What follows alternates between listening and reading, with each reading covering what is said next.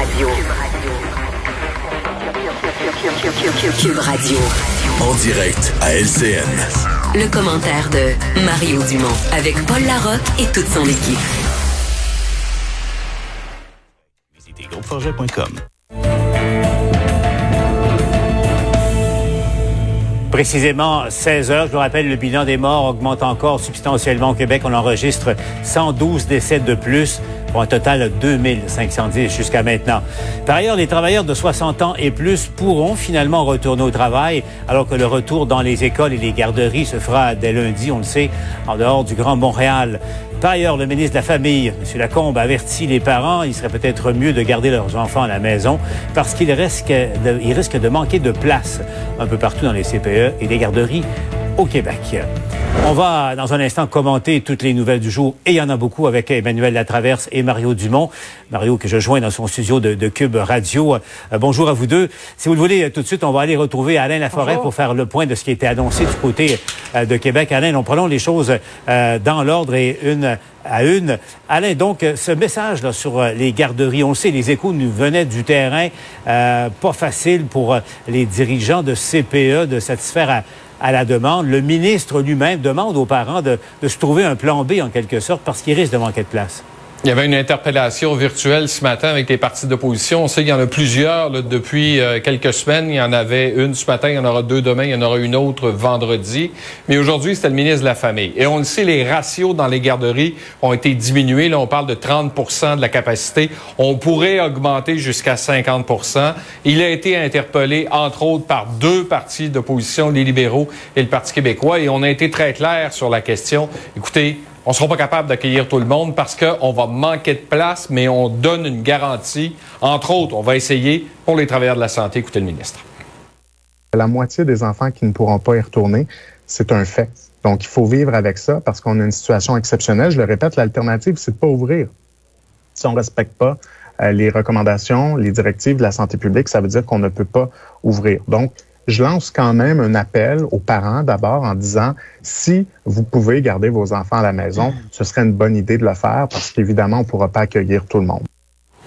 Bon, alors, euh, ce message étant lancé, l'autre nouvelle importante aujourd'hui, euh, changement dans, dans les règles en quelque sorte. Donc, euh, les travailleurs et travailleuses de 60 ans et plus euh, dans les services essentiels, entre autres choses, là, pourront finalement, Alain, retourner au travail. Bien, les listes étaient déjà longues pour les services de garde. Il y a moins de place, il y a moins de personnel parce qu'il y a beaucoup de travailleurs âgés qui sont dans les services de garde. Le gouvernement qui dit depuis le début de la pandémie, 60 ans et plus, si vous avez des problèmes de santé, restez chez vous. Pour les problèmes de santé, ça reste. Mais pour ceux qui sont en santé, puis on sait qu'actuellement, là, entre autres, la Fédération des intervenantes en petite enfance dit qu'il y a 20 000 places subventionnées qui pourraient disparaître en raison de la pénurie de main-d'œuvre. Ben, aujourd'hui, on a dit les 60 ans jusqu'à 69 ans pourraient retourner au travail. Pas juste dans les garderies, Paul, dans les écoles aussi. Écoutez.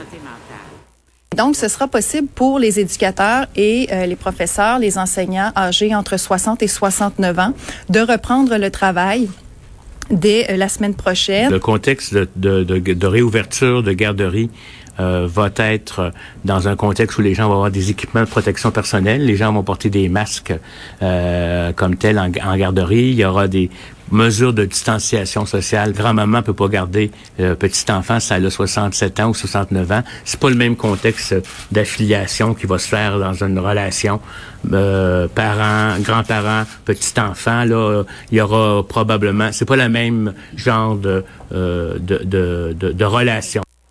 Et ça n'a pas été long, Paul. Euh, la CSQ a réagi. Là, on dit qu'on a besoin urgent de cohérence de la part du gouvernement. Euh, on parle d'improvisation. On demande, entre autres, parce que le message, vous le disais, le message depuis le début, vous avez 60 ans et plus, restez à la maison parce que la COVID, c'est dangereux. Puis là, on vous dit aller travailler dans les garderies, dans les écoles. On demande, entre autres, un peu plus de temps euh, pour ces travailleurs de se préparer avant de retourner au travail. Et on a posé la question à la vice-première ministre qui est mère de deux jeunes enfants, est-ce qu'elle serait prête à envoyer ses enfants à la garderie? La question se pose pas pour elle parce que son mari est en congé euh, de paternité, sauf qu'elle n'hésiterait pas. Écoutez. Sur la stricte question, est-ce que je serais à l'aise que ma fille retourne dans la garderie qu'elle fréquente? La réponse, c'est oui. On va y arriver tous ensemble. Et donc, plaçons-nous tous en mode solution et soyons indulgents et compréhensifs pour peut-être les petites difficultés logistiques qui devront être surmontées. Alors voilà, Mme Guilbeault qui enverrait ses enfants en garderie. Euh, Emmanuel, sur la question du 60 ans et plus, qu'est-ce que tu en penses? Ben là, je pense que c'est clair qu'on est rentré dans les zones grises du déconfinement où finalement euh, le, les nuances de discours scientifiques entrent vont complètement à contre-courant du bon sens. Je comprends que le docteur Arruda dise que c'est pas le même contexte dans une garderie que pour un grand-parent, puis ses petits-enfants, puis etc. Mais à un moment donné, la raison pour laquelle les gens suivaient les consignes, c'est qu'elles étaient simples et on s'y retrouvait. Là, on est vraiment rendu dans un contexte où c'est vrai que ça devient difficile. Donc, Manque de monde, on demande aux gens de 60 ans d'aller travailler. Il faut rouvrir les écoles, et c'est comme ça à plein niveau. Là. Il faut rouvrir les écoles pour protéger les enfants plus vulnérables et en difficulté. Mais comme il y a une pénurie de main-d'œuvre, ben, ça se peut que les orthopédagogues et tout ça soient pris à enseigner, puis les enfants en difficulté n'auront pas d'aide. Il faut ouvrir les garderies pour protéger les enfants vulnérables, mais il manque de place, fait qu'on demande aux parents de les garder. C'est euh, le risque, je pense, qui vient avec le déconfinement surtout quand on essaie de le faire aussi rapidement que euh, le fait en ce moment le gouvernement Legault. C'est la réalité toute simple, Mario. Là. Euh, déconfiner est beaucoup plus compliqué que, que l'inverse, c'est clair. Mais en même temps, est-ce que c'est pas normal qu'on se retrouve à, à, devoir gérer toutes sortes de, de situations qui, qui surgissent et qui surviennent, qui n'ont pas été prévues à l'avance, clairement? Hmm. Euh, je vais répondre sur ce que je trouve normal. Moi, j'ai bien aimé, par exemple, l'appel de Geneviève Guilbeault, une certaine indulgence. Il y en aura des problèmes. Puis lundi matin, à reprise de l'école, on va se rendre compte parce que peut-être des écoles en ville, d'autres dans des villages, plein de places, le lavabo va être haut pas mal, les petits vont avoir de la misère à se laver les mains. Tu sais, des problèmes, là, comme ça, ils vont en arriver plein. Puis c'est là qu'il faut être en mode solution, puis un peu indulgent. Par contre, sur la question de l'âge de 60 à 70 ans, Là, c'est une autre affaire. Là, c'est plus une notion de, de, de, s'adapter. C'est que tout à coup, des directives grosses comme ça, basées sur des principes dont on discute depuis des semaines. Et là, à quelques jours de l'entrée en vigueur d'une nouvelle situation, la règle change. Alors ça, à mon avis, c'est plus euh, sur l'opinion publique, c'est un peu plus abrasif. Là. C'est, tu dis OK, puis là, ça t'amène à des questions. OK, donc moi, je, je l'ai pas, je l'ai pas avalé l'explication du docteur Arruda là, que ouais, comme c'est une grand-mère, vu qu'elle est plus attachée à ses petits enfants, elle ne s'empêchera pas de les prendre dans ses bras et des coller plus que la madame euh, qui aurait le même âge, 67 ans, mais qui travaille en service de garde avec des petits d'un an ou deux ou trois ans. Euh, on n'est plus dans la science. On est à chercher des explications pour recoudre d'une situation compliquée là. Et, Emmanuel, elle est drôlement compliquée, on doit le dire, mais la, même dame de soit hypothèse 64 ans qui est grand-maman et qui travaille en CPE peut travailler en CPE, mais peut pas être avec ses petits-enfants elle-même, à ses propres petits-enfants. C'est assez, paradoxal. Ben, c'est plus que paradoxal, c'est carrément contradictoire. Là. Alors, à un moment donné, euh, je pense qu'il faut euh, qu'il faut trouver une façon là, de d'harmoniser les lignes. Et c'est sûr qu'il va en avoir d'autres. Plus on avance, plus le déconfinement est complexe, plus la science qui l'entoure devient nuancée. Et c'est là, je pense, que euh, les gouvernements ont des décisions politiques à prendre. OK, la science nous permettrait de faire ça, là. Mais c'est d'expliquer ça au monde à un moment donné, là je veux dire, c'est à en perdre son latin. Nous, on va prendre cette décision-là. Mais se défendre qu'une décision est contradictoire, comme le fait le gouvernement en ce moment, en disant, oui, on comprend, mais c'est la santé publique qui nous dit ça.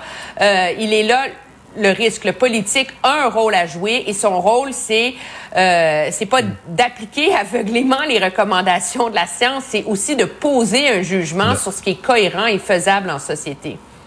Et Mario, euh, je reviens là-dessus parce que l'exemple des garderies est assez euh, éloquent. C'est clair qu'il pourra pas, euh, les autorités pourront pas répondre à toute la demande parce qu'il y a beaucoup de parents qui veulent envoyer. Et là, le message du ministre, au fond, c'est préparez-vous un, plan B. on est dans une période où, où tout le monde doit mettre du sien. Je sais que c'est ce que tu dis en quelque sorte. Tout le monde doit se retrousser les manches puis composer avec une, situation qui est difficile, qui est hostile dans certains cas. Ben, c'est-à-dire que dans les services de garde, en partant, là, le plan, c'est qu'on peut pas ouvrir toutes les places, faut laisser de la distanciation. Donc, on est déjà en mode réduit à 50% Mais sur ce 50 %-là, on se rend bien compte, on ne sera pas capable d'ouvrir. Exemple, il y a des services de garde à domicile où la personne qui offrait le service, elle est elle-même euh, fragile de sa santé et Mhm. pourra pas donner le service. Il y a un autre petit bout d'hypocrisie qu'on n'ose pas trop dire, mais il y a la PCU aussi. Il va manquer du monde parce qu'il y a des gens qui sont payés chez eux euh, sans avoir besoin, même si leur employeur les rappelle, ils n'ont pas besoin de faire signe, ils ont juste à dire non, puis ils raccrochent le téléphone, puis le chèque de Justin Trudeau continue de rentrer. Ces chèques-là, très faciles, j'oserais dire trop faciles à avoir, euh, amènent des complications à tous ceux, tous ceux, tous ceux qui je l'entends dans toutes sortes de domaines où on rappelle des gens, où on veut faire travailler des gens, où on cherche des gens pour l'été. Euh, si vous cherchez des étudiants pour le travail, ils vont commencer l'entrevue. C'est pas le- l'employeur qui commence l'entrevue. C'est le jeune qui commence l'entrevue en disant, juste pas qu'on perde notre temps, là. Moi, c'est 15 heures par semaine, pas plus que ça. Si tu veux plus, là, on, on, on ira pas plus loin, on gaspillera pas de salive. C'est comme ça que ça se passe. Donc, euh, ça aussi, c'est un problème qui intervient même jusque dans les services de garde, là. Venons maintenant à la situation de la pandémie euh, elle-même, si vous le voulez. Euh, on va aller retrouver euh, Yves Poirier parce que la problématique reste la même. là. Il y a le reste du Québec, Yves, et il y a Montréal et, les régions tout autour, là, euh, la Naudière maintenant, où, il y a problème. Mais là, quand, quand on regarde le- les endroits, le palmarès des, villes en Amérique du Nord les plus touchées par la COVID-19, Montréal commence à atteindre le, le- le peloton de tête. Là. Oui, Montréal ne fait pas bonne figure du tout euh, quand on regarde effectivement et on fait des comparaisons avec ces grandes villes. Juste au Canada, par exemple, elle est la plus contaminée et c'est ici qu'on en retrouve le plus le taux de mortalité le plus élevé. Paul, j'ai consulté tantôt des données donc publiées sur le site internet de la communauté métropolitaine de Montréal. Regardons ce qui se passe dans la CMM qui compte 82 villes avec le tableau suivant. Donc, si vous regardez le taux de mortalité par million d'habitants, vous allez constater que l'agglomération de Montréal, c'est 720 décès par million d'habitants. Laval un peu plus élevé avec 750 décès par million d'habitants, suivi de Lanaudière, Montérégie et Laurentides. Mais vous constaterez dans l'autre tableau que le Grand Montréal fait très mauvaise figure au pays, donc loin devant Toronto et loin devant le Grand Vancouver. Et puis, euh, Paul, c'est même devant Chicago et San Francisco. Il y a Boston et New York quand même, où c'est encore plus dramatique que Montréal comme situation. Mais ça, c'est le portrait vraiment global qu'on élargit un peu les horizons. La ministre Mécan, tantôt, Paul, nous a dit qu'il faut enlever la pression, justement, sur les hôpitaux montréalais, parce que, je le rappelle, 80 des cas positifs au Québec se retrouvent ici à Montréal. Je fais entendre tout de suite la ministre. Ben, euh, c'est clair que la situation à Montréal, euh, elle est très différente du reste du Québec. On en parle beaucoup hein, de- depuis les derniers jours. Et ce qu'on fait, euh, ça a débuté quand même il y a quelques temps. Là. On a quelques jours, ou même quelques semaines, où on a transféré des patients vers la rive sud, par exemple, à Charlemagne, à Pierre-Boucher, même vers la rive nord, à Le Gardeur. Donc, c'est pas un phénomène nouveau, mais effectivement, on a ajouté Trois-Rivières dernièrement. On a transféré des patients là-bas. si bien que la pression monte là, dans le réseau hospitalier euh, euh, un peu partout. Euh, Mario, bon, la situation de Montréal, on, y revient parce que le problème du gouvernement, là, géographiquement, il est dans ce secteur-là. Maintenant, la Naudière, la situation se dégrade de, ce côté-là également. Mais Mario, il y a un point de la conférence de presse sur lequel on est passé vite, je trouve, c'est sur le nombre de tests. La clé de la réussite euh, du déconfinement, c'est la capacité de, tester pour savoir justement comment évolue la, pandémie. Évolue la pandémie. On avait promis 14 000 tests par jour. On est encore à, la moitié, là, à 7 000 en ce moment. Ça commence à être un sérieux problème. Ouais. On était à 6 400 la semaine passée, donc ça c'est, il s'est pas passé grand chose en termes d'amélioration. Euh, non, effectivement, puis c'est une des clés pour améliorer la situation à Montréal. C'est un des facteurs qui nous pourrait nous faire espérer de, de reprendre le contrôle sur la situation. Parce que moi, je suis assez inquiet de ce qui se passe à Montréal. D'abord, euh, si on regarde ce qui se passe dans les banlieues, on a plus l'impression d'une tache d'huile qui s'étend que d'une situation en train de se résorber à Montréal. Deuxièmement, je regarde toutes les données, tous les chiffres. Il n'y a rien, rien, rien qui nous fait poindre à l'horizon une baisse du nombre de cas, une baisse du nombre de décès. Euh, même la courbe montréalaise, elle est plutôt, on pourrait dire un plateau, mais c'est plus en montée qu'en descente. Donc ça aussi, c'est inquiétant.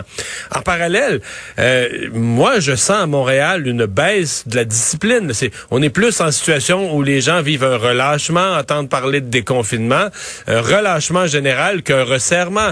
Le port du masque, on sent pas une discipline, on n'a pas le sentiment d'urgence que les gens, il y en a un petit peu plus, mais je trouve qu'il y a un écart entre la gravité de la situation à Montréal et le sentiment d'urgence générale. Et ma crainte à moi, c'est que moi, je pense que l'ouverture des écoles là, dans les régions, puis à Québec, puis tout ça la semaine prochaine, il va y avoir des complications, mais ça sera pas si pire que ça. Les commerces en région, ça va plutôt bien. Il y avait du monde, ça semble, on respecte les mesures, ça semble se passer assez bien. Ah, il y a vraiment un danger qu'à Montréal, la date du 19 mai, qu'on a fixé, qu'on soit obligé de la repousser au 26, puis que là, après ça, quelques jours, on se rende compte que ça s'améliore pas, qu'on soit obligé de la pousser au mois de juin, et qu'on roule avec deux Québec en parallèle, un Québec où tout est reparti en dehors de Montréal et va pas dire qu'il n'y aura pas des petites éclosions ou des petits problèmes, mais tout va assez bien. Puis un Montréal complètement gelé et paralysé à côté de ça. Et là, les commerçants montréalais, la pression dans le, presto à Montréal, la pression va venir terrible. Les commerçants vont venir frustrés de voir qu'ailleurs, à, Québec, ils opèrent. Nous, on n'opère pas. Moi, je suis assez inquiet de ça. Là. Emmanuel, parce que c'est un scénario que le gouvernement essaie euh, d'éviter, mais euh, Mario l'a dit, les chiffres sont têtus en ce moment. Oui, les chiffres sont, sont, sont têtus, ils ne cessent d'augmenter et, euh, et, l'effet de la tache d'huile va amener, moi je pense, un autre problème aussi euh, au gouvernement. C'est qu'à un moment donné, avec Montréal qui reste confiné et les régions euh, limitrophes euh, qui s'ouvre, euh, ben là, on a de plus en plus de gens qui vont aller faire des courses dans la Naudière, dans les Laurentides, dans les cantons de l'Est en particulier, aller se promener, etc. Et là, on a un risque d'amplifier cet effet tache d'huile là. là. Euh, et donc, est-ce que, est-ce que la pression va se faire forte pour resserrer les contrôles, pour empêcher les Montréalais de de, de sortir? C'est un peu l'éléphant dans la pièce en ce moment. Là. Tout le monde focalise sur les dates beaucoup parce que c'est important, c'est les décisions ultimes. Mais si la situation dans la Naudière continue à dépérir, dans les Laurentides euh, aussi, euh, il va en avoir d'autres problèmes, d'autres gros casse-têtes pour le gouvernement. Emmanuel Mario, on vous retrouve euh, au TVA Nouvelles. Euh, vous ne bougez pas dans quelques minutes, entre autres choses. On répond à vos questions. Vous nous appelez ou encore, voyez le numéro de téléphone en bas de l'écran ou vous écrivez vos questions à tvanouvelles.ca.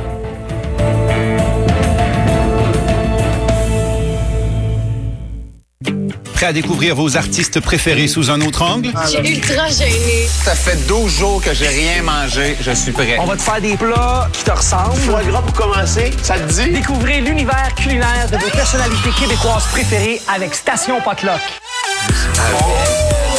Surprise et bonheur à partager seront au menu de cette toute nouvelle émission.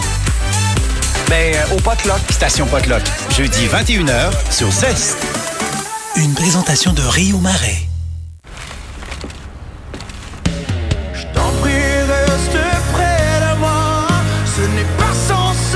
Certaines choses sont faites pour être ensemble. Comme les chips et la salsa Tostitos. Les dimanches matins, avant de fermer la parenthèse, sur mes amours express, mes excès de vitesse et mes égarements.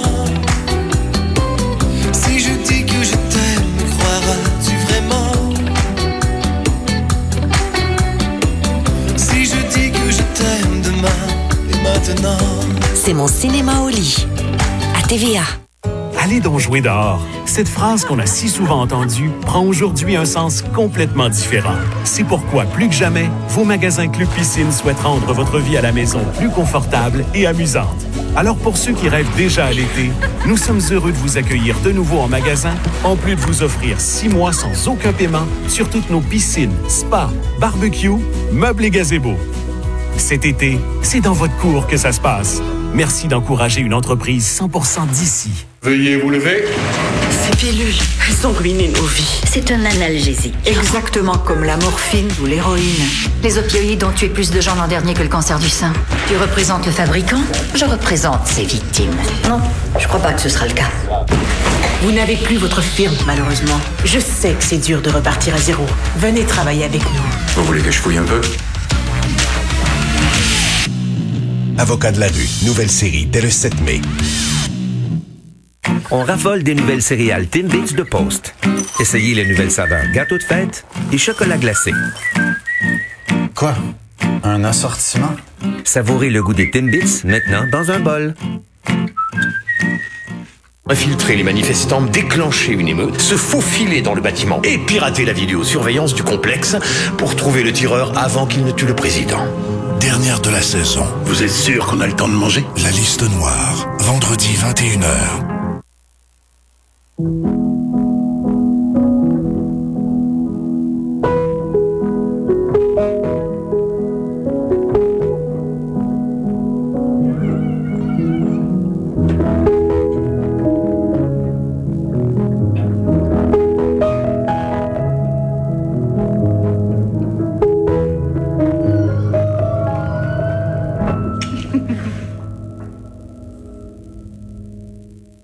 Pour soulager les symptômes d'allergie les plus tenaces comme les éternuements, la congestion nasale et sinusale, les picotements et le larmoiement, ripostez avec Réactine Complet, une solution à action rapide et durable qui soulage vos symptômes d'allergie les plus tenaces. Réactine Complet.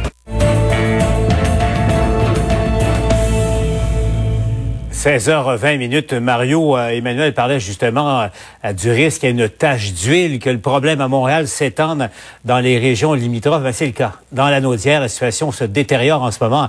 Allons trouver Denis Thériault qui est à Joliette, euh, justement. Donc, on va, on est contraint de reporter notamment à l'ouverture des écoles d'une semaine dans la Naudière, Denis.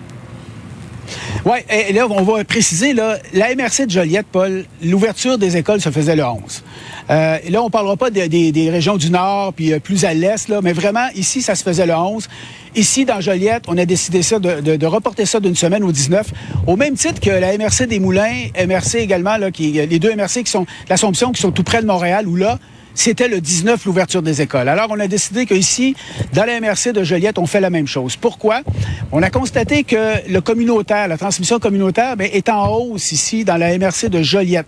Là, évidemment, on va dire, bon, il y a la prison où là, il y a des taux importants, l'hôpital également où il y a beaucoup d'éclosions. La santé publique a dit, bon, OK, on va sortir ça de l'équation. On regarde ce qui se passe dans la population et on constate que c'est très semblable ce qui se passe ici aux régions euh, limitrophes de Montréal. Alors, santé publique a dit, on arrête tout ça. On décale d'une semaine l'ouverture des écoles ici.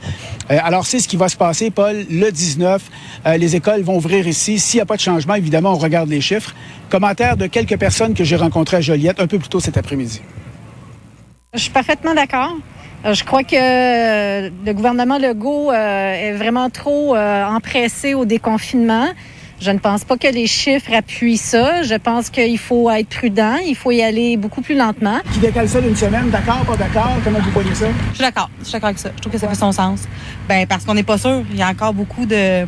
C'est encore incertain ici, là. Fait que euh, je pense que c'est correct. Il devrait attendre plus longtemps parce que si l'enseignant a le coronavirus, le donne à l'enfant, l'enfant contamine la, la famille au complet. Fait que regarde, c'est d'un couteau à deux tranchants. Moi, à ta je le ferai pas, ça. Je dirais qu'une semaine, je trouve ça assez court. J'aimerais peut-être mieux, quand même mon fils est à la maison, puis je ne le retournerai pas à l'école, même si dans une semaine, eux décident que oui. Euh, on va attendre d'autres nouvelles, voir com- comment que ça se développe. Oui, parce qu'on le rappelle, là, c'est volontaire.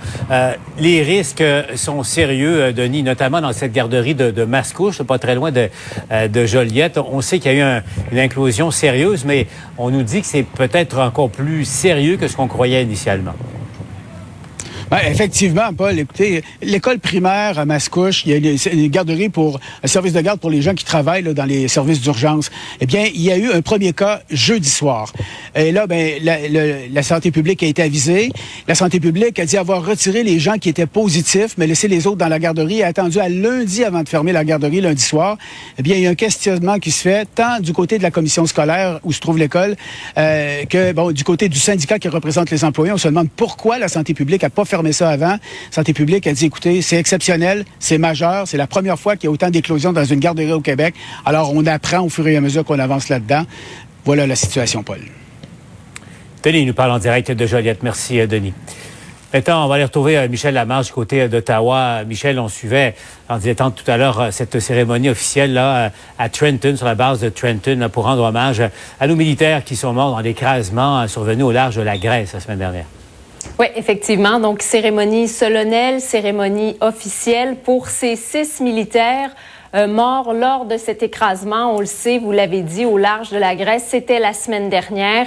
Euh, cérémonie officielle, Paul, toute particulière parce qu'il y avait qu'une dépouille, donc qu'un seul cercueil. Et pour cinq autres militaires, ben, c'était leur couvre-chef. Euh, évidemment, les familles étaient là. Et Paul, ce qui était bien particulier aujourd'hui, c'est que tout le monde était masqué. Euh, masque non chirurgical au visage. Euh, C'était le cas également pour les dignitaires. Et là, vous les voyez, ces six militaires, euh, notamment Abigail Cobro, dont on a retrouvé le corps. Et il y a aussi Maxime Miron-Morin, euh, originaire de Trois-Rivières, le capitaine. Maintenant, Justin Trudeau s'est présenté à cette cérémonie officielle un peu plus tôt aujourd'hui. Monsieur Trudeau était masqué. C'est la première fois, Paul, que le premier ministre participe à un événement officiel depuis le début de la pandémie. Il était accompagné notamment de son ministre de la Défense, euh, également de la gouverneure générale et évidemment de l'état-major euh, des Forces armées canadiennes. Donc, cérémonie qui s'est tenue cet après-midi à Trenton. Et Paul, il y avait bien des questions par rapport au déploiement militaire sur le terrain au Québec. Vous savez qu'hier, M. Legault a dit on n'en a que 350 militaires dans nos CHSLD. On en avait demandé 1000. Euh, il y a des questions qui ont été posées à Ottawa et le président du Conseil du Trésor, M. Duclos, euh, nous a expliqué aujourd'hui qu'il y a 760 militaires qui ont déjà été déployés sur le terrain. Bientôt, il y a sept autres CHSLD qui accueilleront des militaires, mais ça se fait pas simplement. Tout ça, on peut écouter Jean-Yves Duclos l'appui des soldats des forces armées canadiennes devait se faire dans un contexte pour assurer non seulement leur propre santé et leur propre sécurité, mais évidemment la santé et la sécurité du personnel déjà sur place et des patients qui sont déjà dans les CHSLD. Ça prend des activités de formation, des activités d'intégration et des activités de coordination. Donc, le fédéral, Paul, qui nous dit que sous peu, dans les prochains jours, il y aura vraiment 1000 militaires qui seront sur le terrain déployés dans les CHSLD. Michel Lamarche nous parle en direct d'Ottawa. Dans un instant, on répond à vos questions avec nos experts.